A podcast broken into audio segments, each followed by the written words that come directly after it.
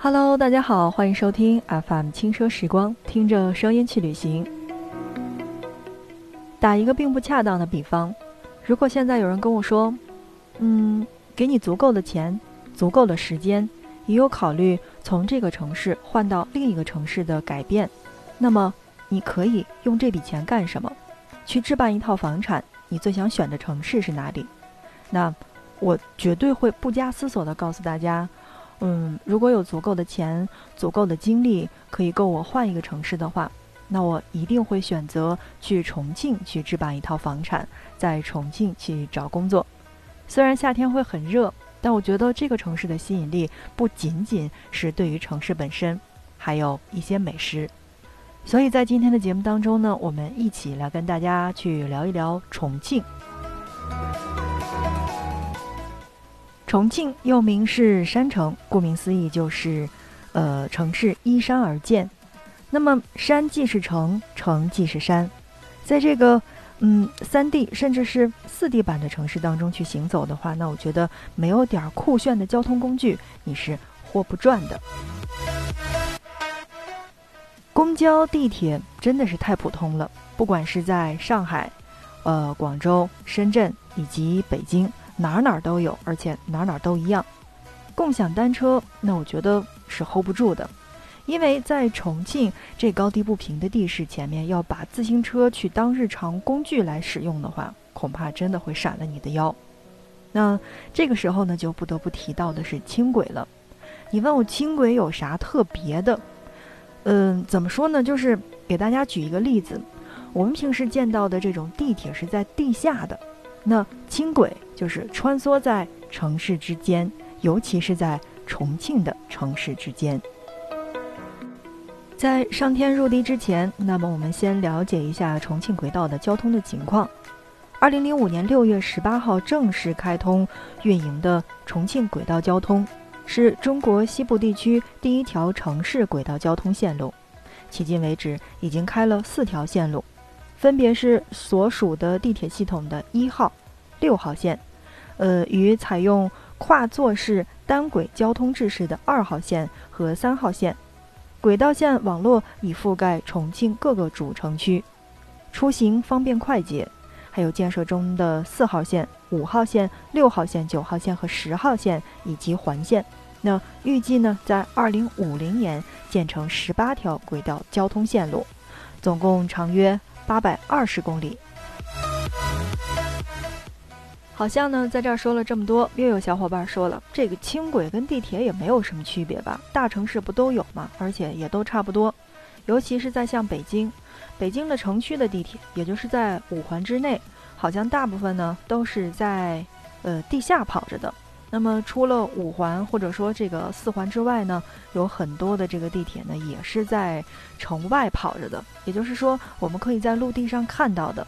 为什么就这么不一样呢？那么，我们今天的节目当中，就从二号线的李子坝站出发，来开启这趟自山城重庆的奇妙之旅。每隔几分钟，就有一辆沿着这绿油油的天上轨道缓缓驶向居民楼的轻轨到站。重庆的轻轨并不像北京的地铁，在北京，虽然你可以在看到这个地铁的位置上去感受到地铁的魅力，但是呢，你往往是一条笔直的直线。可是你在重庆，你会看到它穿梭在楼与楼之间。那么那种高低起伏，真的有坐过山车的感觉。虽然过山车的幅度更大，呃，这个拐弯拐角的角度也会更大一些，但是呢，你会在重庆看到，它真的就是穿梭在楼与楼之间的。重庆轻轨上天入地，依山傍水，一侧呢是依山驶来，另一侧就是傍水而来了。那么沿线可观嘉陵江的江景。停靠在八楼的二路汽车带走了最后一片落叶的黄叶，哼着小曲儿的唱着歌走进李子坝站。此刻脚下还有七层楼，而每隔几分钟呼啸而来的轻轨伴随着站台的广播，提醒你这一切都不是梦，也证明了刀郎他不是在瞎唱的。那么八楼的轻轨呢？楼下的商铺，楼上的住户。三体合一，互不影响。这样和谐的共处，也多亏了轻轨独特的设计——跨座式单轨列车，既减震又防噪。轻轨穿梭在居民楼还不够新奇，身为四 D 城市，哪会拘泥这点小把戏？二号线的平安站到大渡口站，犹如过山车一般近乎九十度的弯道，这波体验你在重庆是一定不能错过的。尤其是在车头位置的乘客，只要在转弯时候后面的车厢望去，就能看见车厢随着九十度的转弯而发生明显的倾斜。虽然这个过程当中列车是平稳行驶的，但也能清楚地感受到这只是重庆存在的奇特经历。即便看起来听到会很刺激，在列车内的乘客也完全不用担心。急转弯时，只要抓住扶手，乘坐体验还是非常舒适踏实的。体验了刺激，需要享受一番美景才能平复小心脏，所以呢，那我们就坐二号线和三号线到达交叉点牛角沱站。谁说看重庆夜景非要到南滨路不可呢？在牛角沱站就可以欣赏到嘉陵江的美景一览无遗，尤其是在傍晚时分，穿梭在连接二号线和三号线的玻璃长廊当中，隔空相望，大桥的雄伟，江水的波光，落日黄昏与华灯初上相会，此时此刻，你的眼睛才是最好的照相机。在牛角沱站的玻璃长廊当中去向外取景的话。同一个位置拍摄出的不同的景色各有各的韵味，那么无论白天还是黑夜，这里都是不错的观景地点。室外有位于黄觉坪的世界最大的涂鸦艺术作品群，室内有以五千平方米的涂鸦面积位居全市第一的烈士墓站。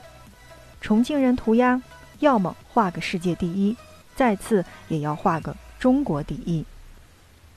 一号线途经重庆众多的高校，年轻艺术家们将青春活力描绘在一号线的烈士墓站天花板上，还有站台的两侧有风筝飞过、雄鹰翱翔，这一幅幅灵动的图案贯穿始终，使一个普通的轻轨站也显得是朝气磅礴了。要说全国哪些地方的人最不习惯说普通话？那不敢说重庆是榜首，至少也能上最不情愿排行榜的前三名了。原因大致有二：一个是许多重庆人讲的普通话那只能叫川普；二是重庆人讲话速度特别快，而且语气也比较泼，气势大，而且音高比较高。所以呢，对于重庆人来说，有些话只能用重庆话讲，才能把说话的人的感情表达得淋漓尽致。来重庆。即使你用普通话礼貌的去问路，对面的老大爷也有可能会用一口纯正的重庆话去回你的。绝不是老大爷不尊重你，而是老大爷觉得用重庆话表达才是最地道的。想要知道重庆人一天到晚都在说些什么，那坐个轻轨便知。同样是一号线，看完涂鸦，下一站就到了磁器口站，进入站厅。那么最抢眼的便是分布在大厅里的四根方形立柱，横截面之宽，气势庞大。每一根柱面上都写着重庆人日常生活当中高频率出现的句词儿，比如说“乱劈柴”“哦吼”，还有“冒皮皮”“腰不都抬”。那么近五十个词句写满了四根大柱，看不懂也不用担心，因为每一个词句旁边都有用米黄色的小字儿去。解释这些重庆言字儿的意思。除了极具特色的重庆方言，那么吊脚楼、十八梯、山城啤酒这些具有老重庆标签的历史文物，也都如烙印一般，深深地印在了每个老重庆的心里。从三号线的两路口站出来，站厅墙上的老重庆照片儿，还有浮雕打造的解放碑、洪崖洞、重庆大剧院。一副老重庆记忆在你的面前缓缓地铺开。好的，您正在收听到的是 FM 轻奢时光，听着声音去旅行。在今天的节目当中呢，我们简单的去说了说重庆的轻轨。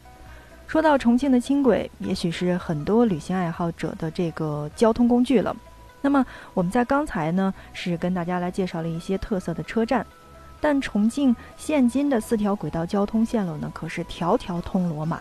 所以在今天的节目当中，给大家罗列一些我们必经的这些景点。首先是游客必经的线路之一——一号线。一号线贯穿渝中区、九龙坡区和沙坪坝区这三个主城区。该线路包含了诸多的景点，是集文化、美食、休闲娱乐为一体的城区主干线。推荐初到重庆的朋友要在一号线当中的渝中区的区域来选择住宿。那么，渝中区是为老重庆。由 CBD 的解放碑为中心，辐射重庆其他的主城区，四通八达，十分的便利。推荐游玩的景点就是解放碑、磁器口、朝天门以及大学城。而我们刚才所说到的这些比较有特色的站台是烈士墓站和磁器口站。再来说一说穿楼而过的二号线。二号线东起渝中区的教场口。那么由南延伸至巴南区鱼洞，辐射多达九个片区，其中最有名的便是穿楼而过的李子坝站，而临江门站的解放碑不必多说了，呃，大坪站的龙湖时代天街也是非常热闹，也是比较不错的一个地方。那么各种的休闲娱乐设施也是应有尽有的。推荐游玩的地方是解放碑和大坪，特色的站台是。牛角沱站、李子坝站、平安站至大渡口站。而说完了一号线和二号线，我们再来说一说最繁忙的线路——三号线。三号线途经长江、嘉陵江，从南到北连接巴南区与渝北区，线路连接数个商业中心、火车站，还有长途汽车站。与江北国际机场是缓解。呃，重庆主要交通线路压力的重要的轨道交通干线，其中的观音桥商圈业态成熟，当地年轻人喜欢在此片来进行活动，是个打望重庆美女的最佳的地段。根据上述我们说到的这些呢，交通便利，商圈繁华，也包括玩乐丰富，俊男美女应接不暇，精力充沛又喜欢都市旅游的朋友们，推荐选择观音桥商圈的附近去住宿。那么推荐游玩的地方，当然就是观音桥商圈的北城天街以及大融城。特色的车站就是两路口站以及牛角沱站。怎么说呢？就是对于重庆的喜爱，其实没有办法用言语来形容。就是你真正到达重庆的时候，你会发现站在这些站台上，你可以看到穿楼而过的这个场景。你去坐一坐它的这样的轻轨。